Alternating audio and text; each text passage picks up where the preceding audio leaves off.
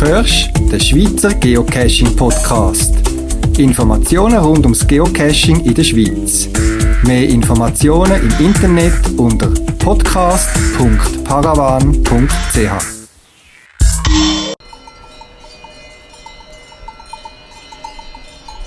Willkommen zum 23. Schweizer Geocaching Podcast vom Mai 2012. Heute mit folgenden Beiträgen. Ein Bericht über Geocaching-Ferien auf Mallorca. Informationen von Ernie rund ums Thema Geocoins. Ein Interview zum Zito-Event in Basel, wo bald stattfindet.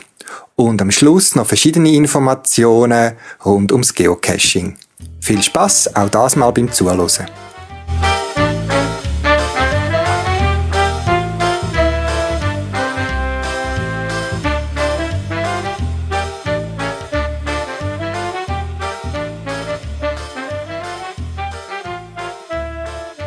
Es ist schon lange kein Keimtipp mehr, dass Mallorca nicht nur für Badeferien, zum Velofahren und für Wanderer ein geeignetes Ferienziel ist, sondern auch ganz toll ist fürs Geocachen. Im April bin ich das erste Mal auf Mallorca und habe mir eine Woche Geocaching-Ferien gegönnt. Über diese Woche möchte ich euch ein bisschen berichten. Ein paar Fotos von dieser Woche, speziell solche, die das Geocachen betreffen, könnt ihr auf der Podcast-Webseite podcast.paravan.ch anschauen. So viel einmal vorab. Wenn man sich für verschiedene Sachen interessiert, bietet die Insel so viel, dass man mehr als eine Woche dort kann verbringen Die Schwierigkeit ist also die Qual von der Wahl, bei der Auswahl, was man will sehen oder eben an Cache suchen. Wie in vielen Ländern und Städten ist es auch auf Mallorca für Geocache so, dass man für eine Reise fast keinen Reiseführer mehr braucht. An praktisch jeder Sehenswürdigkeit und Aussichtspunkt hat Geocache meist mit der entsprechenden Erklärungen im Listing vom Ort. Aber uns haben nicht nur die bekannten touristischen Sehenswürdigkeiten interessiert, sondern auch andere Sachen. Einerseits die sogenannten Lost Place. Caches in Höhlen, von denen es auf Mallorca sehr viel mehr gibt als nur die bekannten touristischen Schlossenen.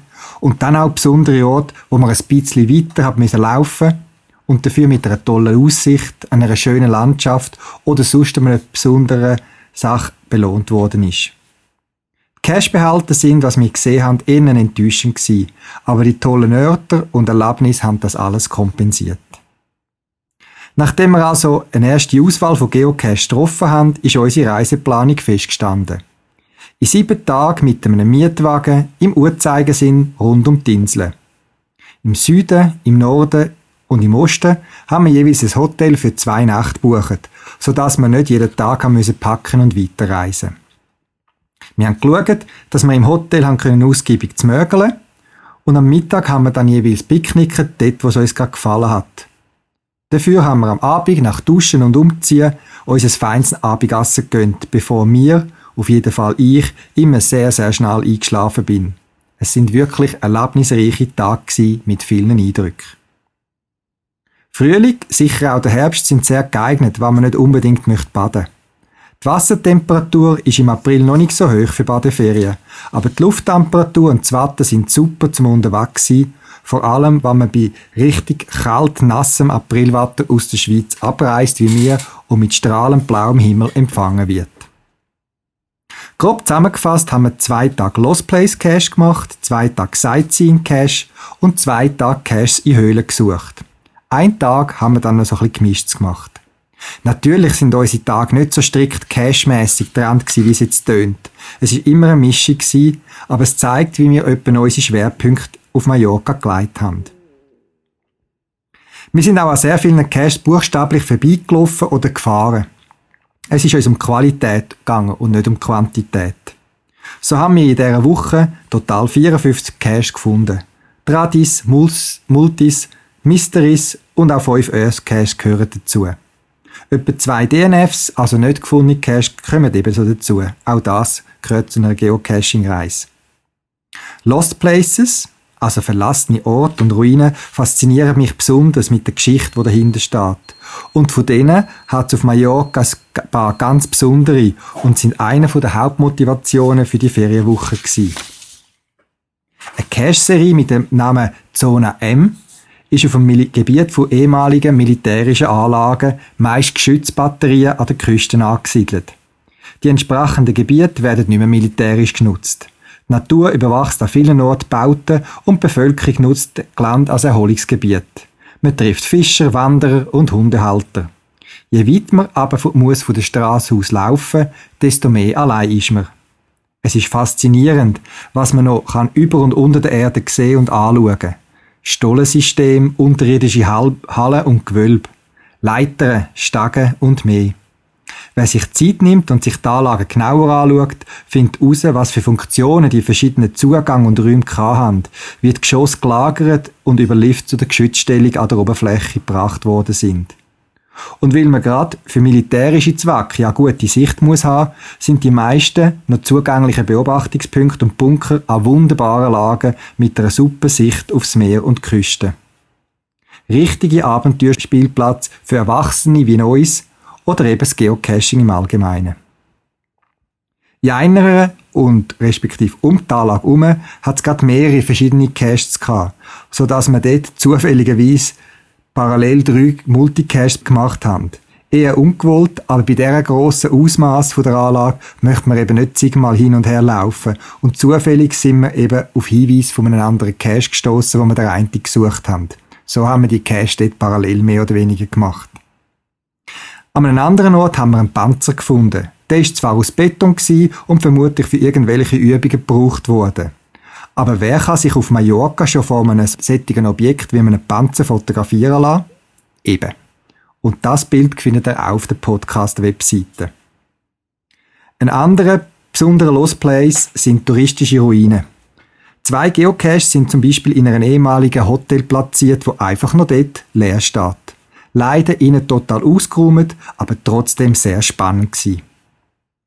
Verschiedene Sightseeing-Caches sind an schönen touristischen Orten versteckt und zeigen die schönen Seiten, für die Mallorca eben sehr bekannt ist. Aber durch solche Cache haben wir auch Sachen gesehen, wo man nicht unbedingt direkt im Reiseführer kann rauslassen, wie zum Beispiel spezielle Windmühlen oder archäologische Fundstellen. An der Westküste haben wir dann Höhlencache ausgesucht und sind nicht enttäuscht worden. Wir haben uns verschiedene Höhlencaches ausgesucht. Bei einem, für mich der schönste, hat man zwar zuerst mehr als dreiviertel Stunde vom Parkplatz aus müssen laufen. Sich dann der nicht ganz ungefährliche Wagen über spitzige Felsen an der Küste suchen müssen und dann durch ein kleines Loch in die Höhle einsteigen. Wir haben die komplette Seilausrüstung für uns dabei gehabt und beim warmen Wetter eben auch entsprechend geschwitzt. Vor Ort hat es aber Leitern und Seil, wo irgendein anderer Höhlenforscher mal platziert hat, und die haben wir können benutzen, sodass wir die eigenen Seile können verpackt lassen. So haben die guten Schuhe, Helm, genügend Licht und Apotheken und so Sachen, die man sonst immer dabei hat, gelangt, um die Höhle zu erkunden. Tropfstein, wo man ganz näher kann ein Sandstrand mit Wasser, wo vom Meer her unterirdisch reinfließt und das Ganze hat man das für sich allein 30 bis 40 Meter unter der Oberfläche. Den Cache haben wir ein bisschen suchen, aber das ist uns dann auch mit dem Spoilerfoto gelungen. Selbstverständlich haben auch wir uns verantwortungsvoll verhalten und Rücksicht auf die wunderbaren Tropfsteine genommen.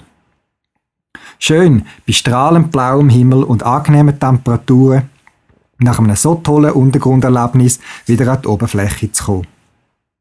Auch haben wir andere, einfacher zugängliche Höhlen besucht, wo die meisten Touristen wahrscheinlich einfach vorbeilaufen oder vorbeifahren, weil sie 30 Meter neben der Straße in einem Gebüsch versteckt sind und man muss wissen, dass man dort hin muss und dann durch den Eingang rein. Zum Abschluss von unserer Höhlentour haben wir dann auch noch eine der grösseren, touristisch erschlossenen Höhlen besucht. Zugegeben, sie war grösser, schön farbig beleuchtet und es hat am Schluss noch eine musikalische Darbietung auf einem unterirdischen See gegeben. Aber man hat für mich aus verständlichen Gründen nur hinter Abschrankungen und einem Haar überall durchlaufen. Man hat also Distanz gehabt. Ein großer Gegensatz zu dem, wo wir am Morgen erlebt haben, wo wir wirklich ganz nah in die Höhle reingekommen sind, wo wir an den Tropfstein angekommen sind und wirklich das Gefühl gehabt, man ist in der Höhle drin und nicht auf einer geführten Rundtour. Vor unserem Rückflug haben wir dann noch die Altstadt von Palma besucht, Sightseeing gemacht und auch dort noch ein Mikro gelockt. Es ist für mich eine tolle Woche gewesen, wo ich gut vom Alltag haben können abschalten. Vielleicht der Folge vom Adrenalin, wo man als Geocacher oft im Blut hat. Sechs, weil man möglichst unauffällig den Cache muss suchen oder irgendwo in ein enges Loch muss hineinsteigen. Ich wünsche auf jeden Fall auch dir, dass du tolle Geocaching-Erlebnisse in der Ferien kannst machen. Das ist an vielen Orten auf der Welt möglich und nicht nur auf Mallorca.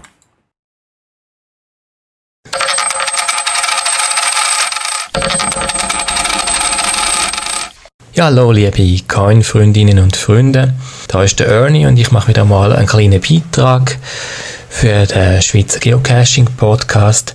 Der Amadeo hat mich so lieb gefragt. Jetzt mache ich mein Versprechen endlich wahr und werde ab und zu wieder etwas berichten über die Trackables und die verfolgbaren Gegenstände, wo man im Geocaching ja so gerne hat.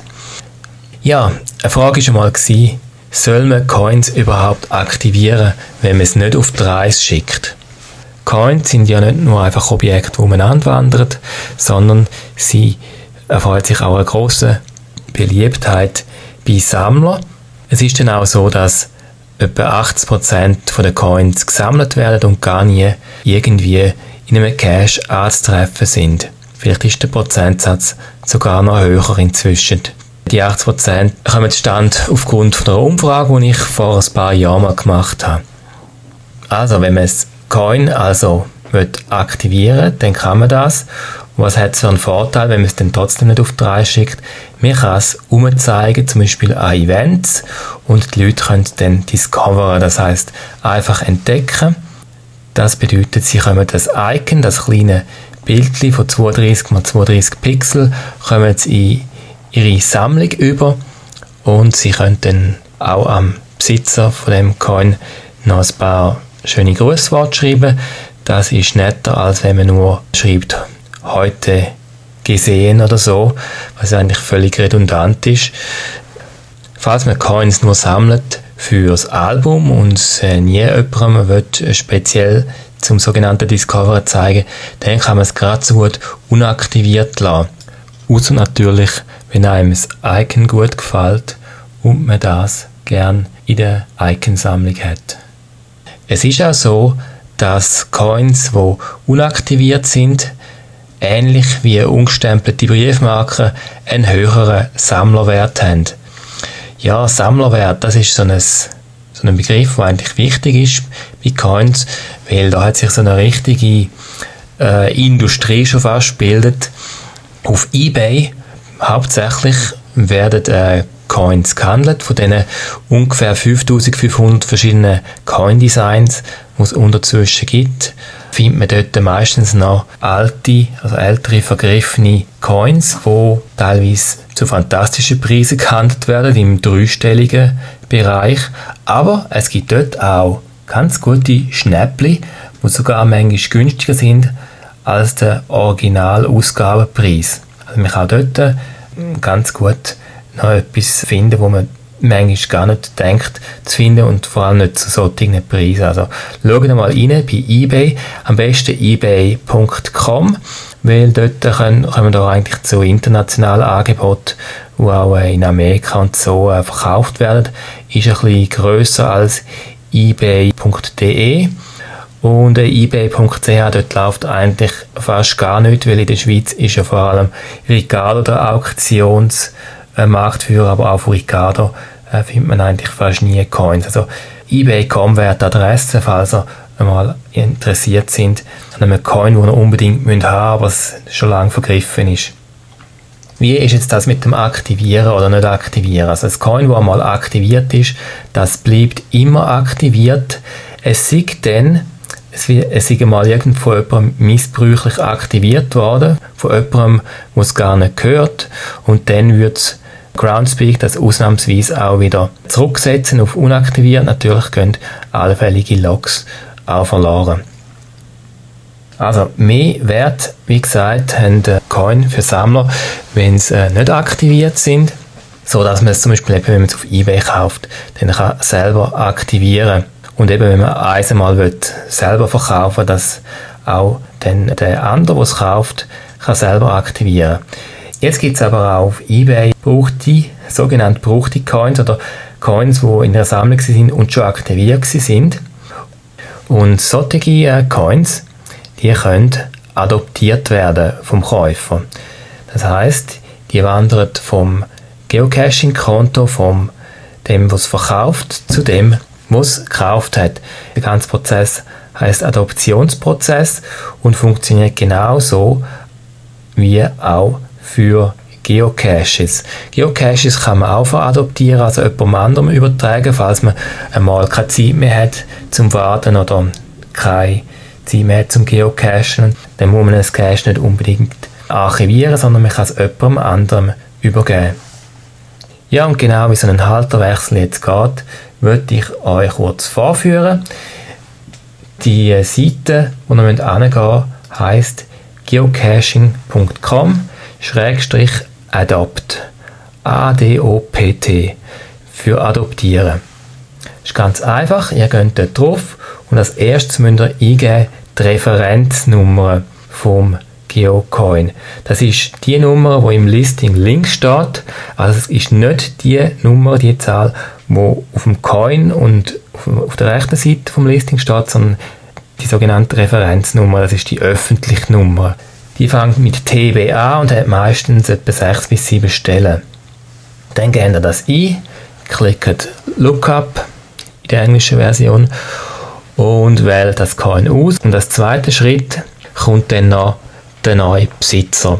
Dort müsst ihr den Geocaching-Namen entweder vollständig oder teilweise eingeben. Wenn ihr dann teilweise eingebt, kommt ihr Auswahllisten über und dann wählt ihr betreffend Geocacher aus, wo es überkommt und fahrt fort. Und dann ist der Adoptionsprozess eingeleitet. Der neue zukünftige Besitzer kommt ein Mail über, wo er dann noch muss akzeptieren. Da kommt dann einfach ein Mail von Geocaching.com mit dem Link, wo man muss draufdrücken Und dann ist das schon alles geregelt. Dann gibt es einen Log-Eintrag, dass das Coin übertragen worden ist. Und schon gehört es am neuen Besitzer. Und alles läuft wie zuvor. Alle Logs bleiben bestehen. Der neue Besitzer kann dann natürlich das Listing entsprechend ändern. Auch der Altbesitzer hat keinen Zugriff mehr aufs Listing, kann also höchstens noch einen Log-Eintrag machen, aber nicht mehr am Listing umschrauben. Und das ist es eigentlich auch schon gewesen. So werden die Coins übertragen. Jetzt habe ich euch noch ein Coin zum Discoveren. Das wird aber niemandem übertragen, sondern das bleibt in meinem Besitz, geht aber demnächst wieder unterwegs auf Cache-Touren. Tracking-Nummer davon ist T5ZT2P. Nochmal T5ZT2P. T2P. Ja, das könnt ihr auch Discover schreiben, doch nicht einfach nur heute gehört oder so irgendwie etwas, sondern irgendwie ein paar nette Worte, was ihr zum Beispiel äh, heute gemacht habt oder was ihr heute gegessen habt oder irgendwas. Irgend so Erlebnisse sind eben viel interessanter als heute schnell gefunden oder heute schnell gesehen oder so oder heute entdeckt, wo eigentlich wenig Unterhaltungswert haben. Somit gebe ich wieder zurück am Amadeo. Bis zum nächsten Mal, wenn es wieder heißt Coins.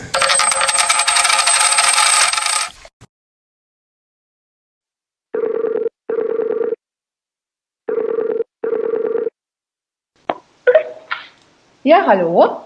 hallo. Ja, Sali Marian. Du heisst mit Geocacher Namen Walddackel und sitzt zusammen mit der Serena vom Team Bierzwerge. Ihr organisiert zusammen am 2. Juni ein Zito in Basel. Vielleicht wissen ja noch nicht alle von unseren Zuhörern, was ein Zito ist. Kannst du uns das erklären? Was ist ein Zito Geocaching Event? Also das ist ein Event, wo man sich trifft, Cash in, Cash out. Da geht man miteinander Müll sammeln in einem abgrenzten oder in einem publizierten Waldstück und tut das am Schluss dann entsorgen fachgerecht. Und natürlich darf auch das Gesellige nicht zu kurz gehen. Nachher wird noch grilliert und zusammengehöppelt. Ja, jetzt, äh, wenn man auf der Cash-Seite schaut von Ihrem Event, dann haben die doch scheinbar noch einiges vorbereitet äh, warum organisieren die einen Zito? Es wäre doch einfacher, ein Geocaching-Event in einem Restaurant zu organisieren und es wäre genauso gemütlich gewesen. das ist richtig, das hätten wir auch können machen, aber uns ist einfach sehr daran gelegen, dass in der Natur halt auch mal ein bisschen aufgeräumt wird und wir würden gerne der Natur etwas zurückgeben, wo wir Jahr in Jahr aus immer wegnehmen und halt auch ein bisschen vertrampeln durch unser Hobby. Und wir sehen, wenn wir im Wald sind, einfach so viel Müll liegen, äh, sowohl die Bierzwerge wie auch ich haben halt auch auf eigene Faust immer wieder Sachen rausgetragen und mitgenommen und haben dann gefunden, wir wollten das auch einmal in einem größeren Rahmen machen. Und gerade weil Basel so eine Hochburg fürs Cashen ist, auch die Leute hier ein bisschen sensibilisieren für das. Jetzt, äh, ihr kennt euch vom Geocachen, das Team Bierzwergen und Walddackel. Ja, wir kennen uns vom Geocachen. Wir haben einen First Found, haben den aber nicht gefunden, sind dann einen Tag darauf nochmal gegangen und dann ist eine vermeintliche Hündlerin dort um, um den Nullpunkt herumgeschlichen, bis wir dann herausgefunden haben, dass das die Wackeldackel ist, wo auch am Cashen ist. So haben wir uns kennengelernt. Jetzt die Zito, die ihr organisiert findet im Hartwald bei Biersfelden statt. Warum haben die gerade den Wald ausgewählt? Wir haben den ausgewählt, weil wir oder weil der Hartwald zu unserem Wohnort gehört.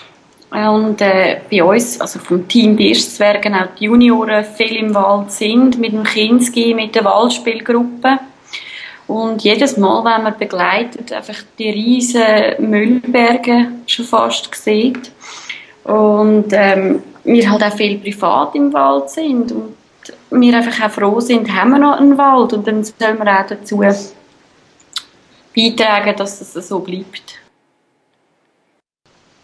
Also ich denke, dazu kommt natürlich auch, dass die Bierzwergen im Hartwald einen Cache gelegt haben, wo genau das Thema anspricht. Und ich bin dort auch einmal da besuchen, in Mitte von Abfallbergen und Scherben.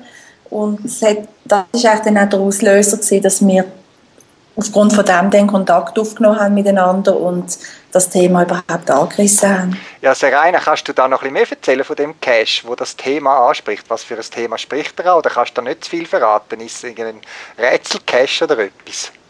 Es ist kein Rätselcache, es ist ein Tradi. Es ist ein Tradi und es geht eigentlich ums Littering, wo wir eben festgestellt haben, in, dieser Umgebung vor allem wenn man den Cache sieht, sollte auch klar sein, um was es geht. Und trotzdem gibt es immer wieder Diskussionen zu dem Cache, gerade wo er frisch aufgegangen ist. Weil, weil der Pelter, wo, wo es ist, ebenfalls nicht in den Wald gehörte. Aber wir haben das im Lied geschrieben, dass es klar sollte sein, um was es geht. Aber viele Leute haben immer noch Probleme damit. Okay, also das ist ein, bisschen ein überraschender Behälter, der nicht ganz unumstritten ja, ist. Ja, es ist ein, ein überraschender Behälter. Unterdessen haben wir aber schon eine zweite Version rausgebracht, weil es eben so viele Diskussionen gegeben hat und haben das Ganze noch ein bisschen verdeutlicht. Und jetzt ist der Logbuch-Behälter in einem größeren Behälter, das kann ich ja sagen, in einem Abfallkübel. Und äh, jetzt hat es seither nicht mehr so viele Diskussionen gegeben im Cache. Gut, ich schaue, dass ich die zwei Caches von dir auch noch der, der Cache, der Podcast-Webseite aufführe. Wenn ich, als ich die Zeit organisiert habe, und die sind ja immer noch dran, haben die Kontakt mit den Behörden gehabt oder anderen Geocacher im Zusammenhang mit dem Event? Ist das Ganze irgendwie koordiniert oder abgesprochen? Also wir haben Kontakt mit den Behörden aufgenommen, haben allerdings noch keine Antwort gekriegt. Aber das spielt eigentlich gar nicht so eine Rolle, weil wir sind in einem öffentlichen Wald mit öffentlicher Grillstelle und wir haben einfach gesagt, äh, es geht ja eh nur um die Abfallentsorgung, alles andere ist kein Problem. Wenn Behörden jetzt nicht würden mitmachen, dann würden wir den Abfall einfach auf eigene äh, Faust entsorgen und das fachgerecht wieder zurückgeben, trennen und halt was übrig bleibt, Restmüll dann äh, zurückbringen am Montag und halt im Auto lagern Dann hoffe ich, dass das Auto lange für ja, die Menge, die er gefällt. Also ich weiß nicht, was du für ein Auto hast, was für eine Größe, oder? Das ähm, Aber das heißt, dass ihr konkret Behörden angefragt habt, ob die euch bei der Entsorgung von dem gesammelten Abfall könnten, äh, behilflich sein Ja, ja, also wir haben, wir haben gesagt, dass wir PET, Alu, Glas, das ist ja eigentlich nicht das grosse Problem. Da hat es überall Sammelstellen, das können wir selber machen. Aber was ist, wenn jemand einen Kühlschrank bringt oder ein Autopneu oder ja. irgendwelches Holz? Wo entsorgen wir das? Und wir haben dann einfach angefragt, gibt es eine Möglichkeit, dass wir das neu deponieren und von der Gemeinde abgeholt wird oder dass die einen Mulde bereitstellen. Und bisher eben noch keine, keine Antwort. Haben die dann noch vor, irgendeine Auswertung zu machen von den Sachen, die ihr da gesammelt habt? Die Menge oder die Art von der Gegenstand? Oder ist so etwas geplant? Oder sammelt ihr einfach und ist gut, wenn Nein, nein, das wird schon ausgewertet. Wenn wir wollen natürlich auf jeden Fall am Schluss auch können ein Feedback geben äh, was, was zusammengekommen ist und uns interessiert auch, äh, was halt da generell vom Müll rumliegt. Und wir sehen ja meistens Glas und Alu, aber da wird es wahrscheinlich noch einiges anderes geben. Ich habe jetzt auf Spaziergängen schon halbe Kastentüren gefunden und alles. Also da wird es wahrscheinlich schon noch einige, vielleicht auch kuriose Sachen geben, die man auflisten kann. Wer ist eingeladen? Haben ihr überhaupt eine Anzahl, Teilnehmerlimitierung oder äh, wer möchte ihr hauptsächlich ansprechen mit eurem Event? Also was wir nicht möchten ansprechen, sind nur Leute, die kommen weil sie irgendeinen Cash möchten finden noch, sondern es geht uns wirklich um den Müll und ums Thema und das ist auch so jetzt durchgekommen, das haben wir auch so im Listing angegeben und die Leute, die sich jetzt bei uns gemeldet haben, das sind schon recht viele und das finden wir super gut, die können wirklich alle gerne helfen und das finde ich eine ganz lässige Sache. Und wenn es halt mehr Leute werden, dann ist es auch nicht so tragisch, dann wird einfach unsere Radius grösser, das geht ganz schnell. Gut, also es ist nicht limitiert, dass wir plötzlich zu wenig Abfall haben im Wald. Ja, wir haben ja daheim noch ein bisschen streuen. Nein, nein, Spaß.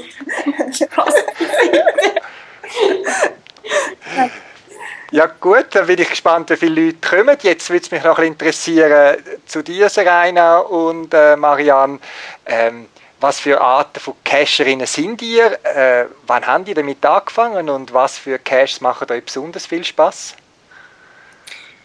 Also ich habe vor etwa zehn Jahren angefangen mit Cachen. Damals aber noch mit einem anderen Partner. Und irgendwann war das nicht mehr aktuell. Gewesen, auch mit dem Partner nicht mehr. Mit dem neuen Partner habe ich dann, also als ich den neuen Partner kennengelernt habe, habe ich dem erzählt, was ich mache als Hobby. Der war sofort Feuer und Flamme gewesen, und so sind dann Birstzwerge entstanden. Und äh, seither sind wir immer zusammen unterwegs. Wir kommen allerdings nicht sehr viel dazu, weil der Birstzwerge Vater schafft Schicht und ich bin Tagesmami von bis zu sechs Kindern und dann muss man irgendwie ein bisschen Zeit finden. Und dann fällt das oft aufs Wochenende und das Wochenende hat auch nicht ewig Stunden. Ja. Was für Cache suchen ihr am liebsten? Sind ihr irgendwie Rätselfan oder Multicache-Anhänger? Oder? Also, also Kinder, die lieben ähm, Multicaches, wo man etwas muss suchen in, in der Umgebung, sechs Jahreszahlen oder irgendwelche Bilder oder was auch immer. Wir selber, wir haben auch gerne mal einen Tradi dazwischen. Aber es kann auch mal ein Rätsel sein. Da sind wir nicht so festgelegt. Und der Walddackel, der mit einem Dackel oder einem anderen Hund unterwegs ist? Nein, ich habe zwei Hunde, mit denen bin ich unterwegs. Sind es Dackel? Nein, überhaupt nicht. Eher ein bisschen etwas Größeres. Und ich bin eigentlich mit den Hunden unterwegs, jeden Tag. Und wegen dem habe ich mir auch ein anderes Hobby gesucht, als einfach immer um die gleiche Baumgruppen spazieren mit den Hunden. Das ist im Endeffekt nicht mehr wirklich lustig gewesen. Und dann ist das Geocaching halt wie gerufen gekommen. Und seither sind wir täglich unterwegs und streifen halt, wenn wir können, durch die Wälder und suchen Büchse und haben schon ein paar Spass dran. Alle drei. Okay. Jetzt äh, so, sowohl der Walddackel wie auch die Bierzwerge haben eigene oder sogar mehrere eigene Cache. Ihr dürft äh, als Dankeschön für das Interview ein Werbung für eure Cache machen. Welche von euren Cache empfehlt ihr uns und vielleicht warum, wenn ihr etwas dürft verraten Also wir von den Bierzwergen, wir finden uns äh, auf den Spuren von der Adams Family ganz toll. Das ist ein äh, Nachtcache, ein ziemlich locker flockiger. Und er ist mal nicht im Wald, wie die meisten Nachtcaches. Und am Schluss wartet noch wirklich eine riesen Überraschung auf einem. Das Riesen soll ein bisschen betont sein. Ja. ja, aber natürlich auch alle unsere anderen, das finden wir ganz toll. Und am Junior gefällt jetzt seine, die er am Wochenende aufgemacht hat, sein eigenen, natürlich am besten. Und wie heisst der, weißt du das gerade? Dann ich den noch verlinken. Juniors observierter Piratencache. Ja, und Marianne Walddackel, dein oder deine Cache, für welchen möchtest du Werbung machen? Also Werbung machen würde ich einfach keine, weil ich finde, dass wir, dass die anderen entscheiden, ob sie ihn toll finden. In jedem steckt mein Herzblut drin. Und wenn ich jetzt einen würde führen heben, der mir am besten gefällt, das ist einfach mein erster. Der Tralala, den finde ich halt nach wie vor noch witzig, aber da kann ich halt nicht viel erzählen, es ist ein Mystery. Ja, Serena und Marianne, vielen Dank. Einerseits fürs Interview, aber andererseits auch, dass ihr ein Zito-Event organisiert. Ich finde das immer ganz etwas Besonderes, dass Geocache nicht nur an sich und das gemütliche Zusammensitzen danken, sondern eben auch etwas für die Allgemeinheit und die Natur machen. Von dem her wünsche ich euch jetzt schon viel Erfolg und bin sehr gespannt, was ihr da an Sachen findet im Hartwald. Das sind wir auch. Wir auch. Gut.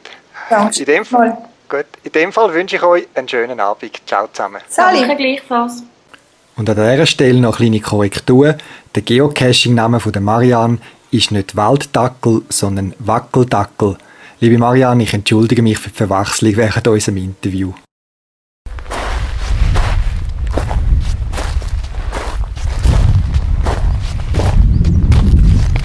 Am 3. Juni findet bereits zum zehnten Mal der Berner Geocaching-Event statt.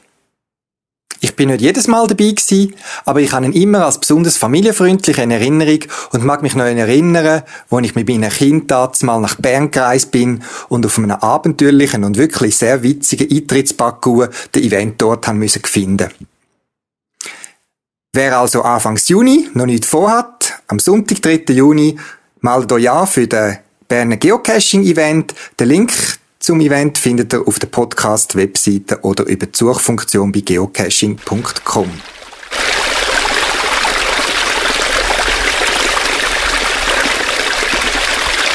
Schon vor ein paar Jahren habe ich mal einen Geocaching-Infoprospekt entworfen und drucken lassen.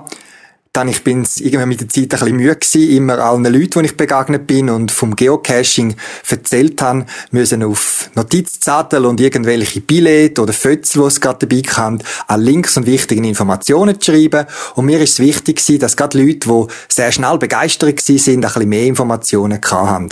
Also habe ich den Geocaching-Flyer, wo man bei mir immer noch in kleinen Stückzahlen kostenlos kann beziehen erstellt und verteile den heute noch und lege manchmal auch in Caches rein, gerade auch in meine, dass Leute, die ihn zufällig finden, informiert sind, was da vor Ort passiert mit dieser Dose. Ja, in der Zwischenzeit hat sich einiges verändert und iPad und so weiter sind heute Standardtechnik und so habe ich den Geocaching-Flyer, den gleichen Inhalt, modifiziert, als E-Book publiziert, wo man jetzt bei iTunes kann kostenlos abladen. Besonders geeignet fürs iPad. iPhone ist nicht so lustig zum Anschauen, weil einfach der Bildschirm ist recht klein. Ein Link findet ihr auf der Podcast-Webseite oder über die Suchfunktion von iTunes. Wie gesagt, das E-Book ist kostenlos und eignet sich gut auch zum Verteilen oder weiterschicken an Leute den Link, die neu zum Geocachen stoßen.